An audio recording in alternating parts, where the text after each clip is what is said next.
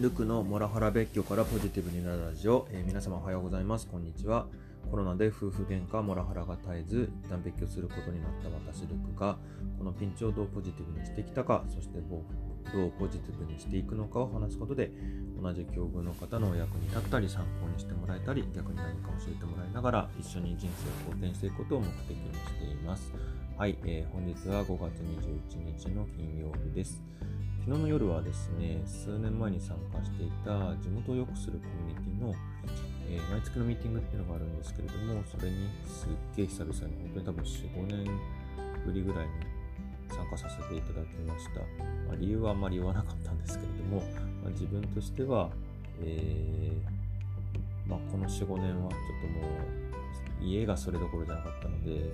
参加できなかったっていうところがあったんですけれども、まあ、ちょっと別居して時間もあるっていうところと、まあ、なんでしょうね、ちょうどリモートでの参加っていうことだったのがあったので、まあ、参加しやすいってこともあり、えー参加させていただきました。で、久々にもかかわらずですね、ああ、久々じゃんっていうふうに言ってもらえて、本当に温かく迎えてもらって、改めていいコミュニティだったななんていうふうに思っていたりしています。で、会の中で、まあ、ブレストしたりとかもするんですけれども、まあ、そこで、えーまあ、本当に、なんでしょうね、すごいできる人が多いっていうのか、まあ、慣れてる人が多いっていうのか、もうとにかくすごい量のアイデアが出るので、まあ、そういうのに久々に、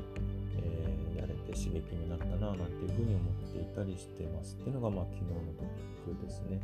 まあ、他にもちょっと家族の状況の変化みたいなところでいくと、まあ妻が少し LINE で返事くれるようになってきたなっていうふうに思ってて、まあ、そういう時にどうしてもちょっと自分下手に出てしまったり、あの顔色を伺いに行ってしまうような感覚があって、うん、まだ洗脳が解けてないなっていうか、なんかまあちょっとこの立ち位置よろしくないななんていうふうにも思いつつ、まあ、機嫌損ねてもあれなので、まあ、なんとか、えー子供たちとの接点を探っていきたいななんていうふうに思ってますし、まあ、彼女そのものの、えー体調や状況なんかもまあ心配は心配だったりしてます。はい、本当、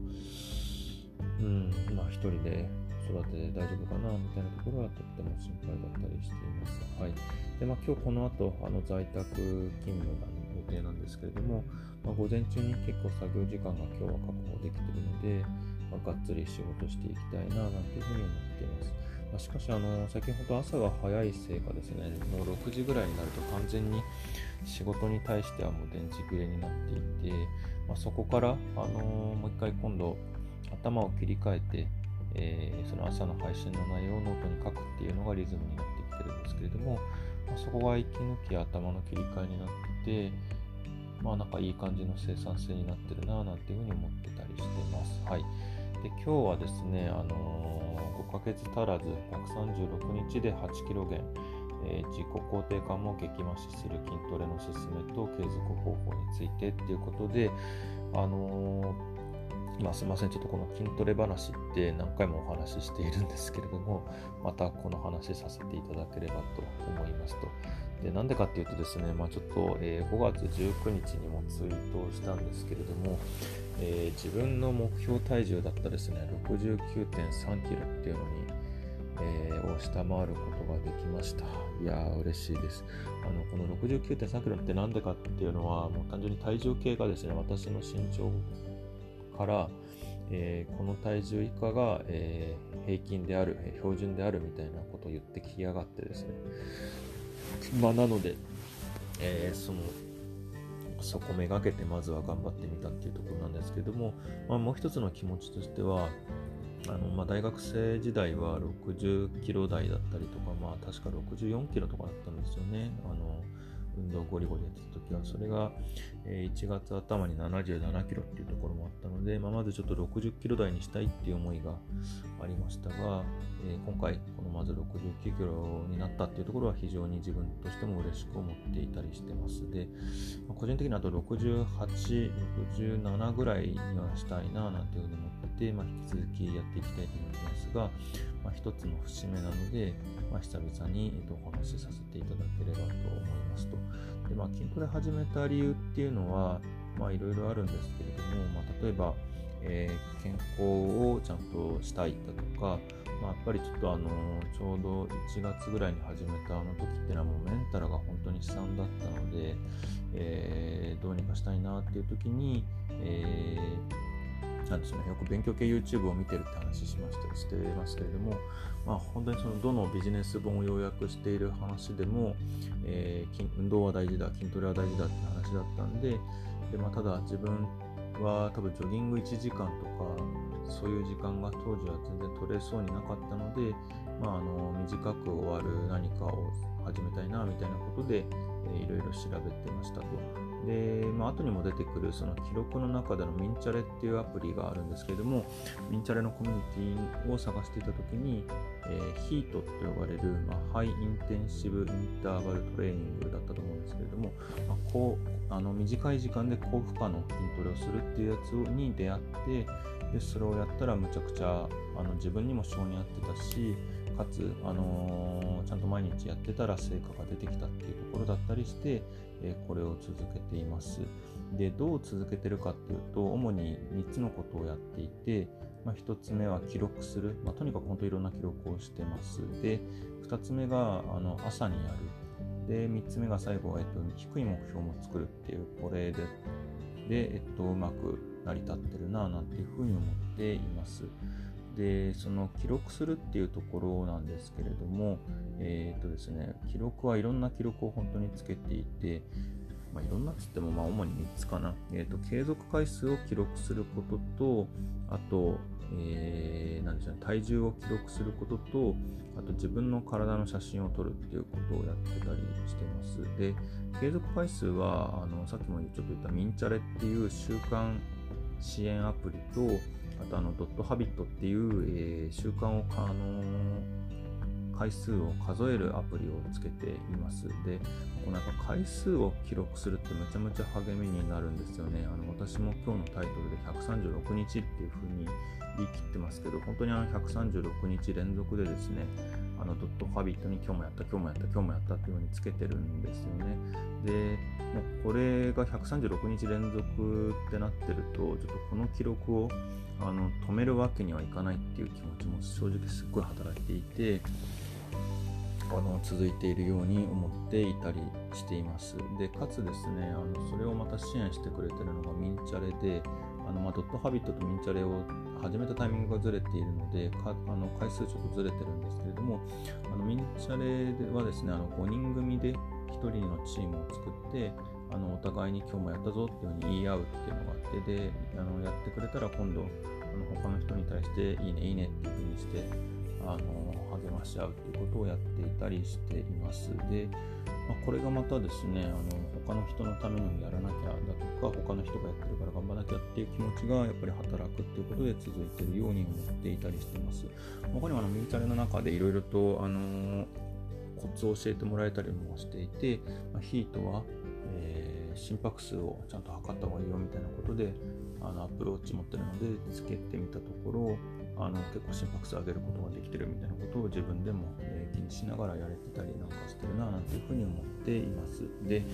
まあ、あとそこに加えて体重記録を測ってるっていうのもあって、これまた毎日とにかく測ってて、えー、筋トレと多分マイナス2日なんで今134日、えー、と連続で体重記録ちゃんとつけてます。で、あのーまあ、大体1週間ぐらい同じような体重なんだけれども徐々に、えっと、ダウントレードになってくるっていうのがあの自分の中でも見えてきていてなので今69キロになったもののまた70に少し戻ったりとかまた69点いくつになったりっていうのを、えー、右往左往しながらダウントレードしていくっていうのが、えー、多分また今週1週間ぐらい続くのかななんていうふうに思っていたりしています。はい。で、まあ、ただね、あのそうやって自分の体重の傾向が分かるってところも非常にいいですしやっぱりそういうのを見てるとあの食べ過ぎ気をつけようみたいな感じで結構食事への、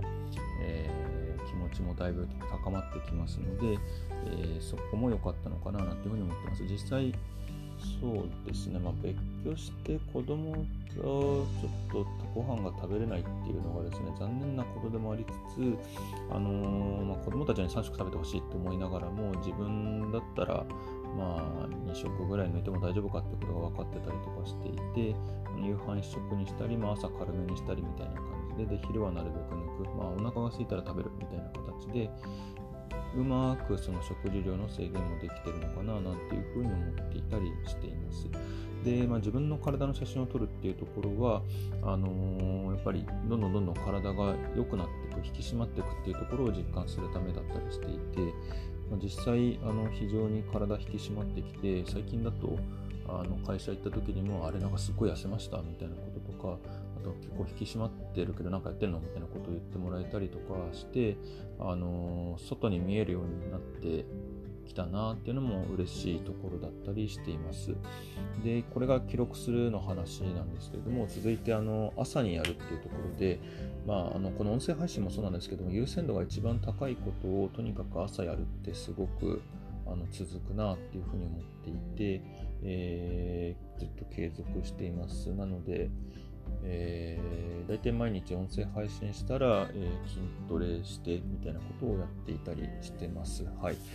本当その、なんでしょうね。なので自分にとって、えーと、続けたいこととか、一番優先度が高いことっていうのは、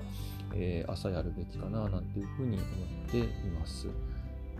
そうなんですよね。なので、あの最近だと結構音声配信に朝1時間、良くも悪くも取られてる、まあ、1時間に過ぎかな、でも30分から1時間ぐらい取られてることもありますけれども、でもこれが今、今日、あの今の私にとっての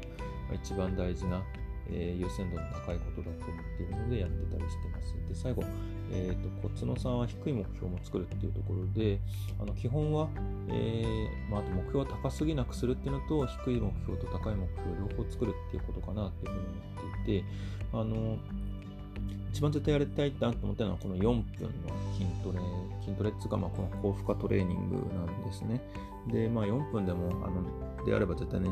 捻出で絶対は言い過ぎかあの捻出しやすいわけなので続いていたりするんですけれどもどうしても4分も捻出できない時ってあるんですよね。あの昨日そうだったんですけど出社する日ってあのちょっと朝が慌ただしくてどうしても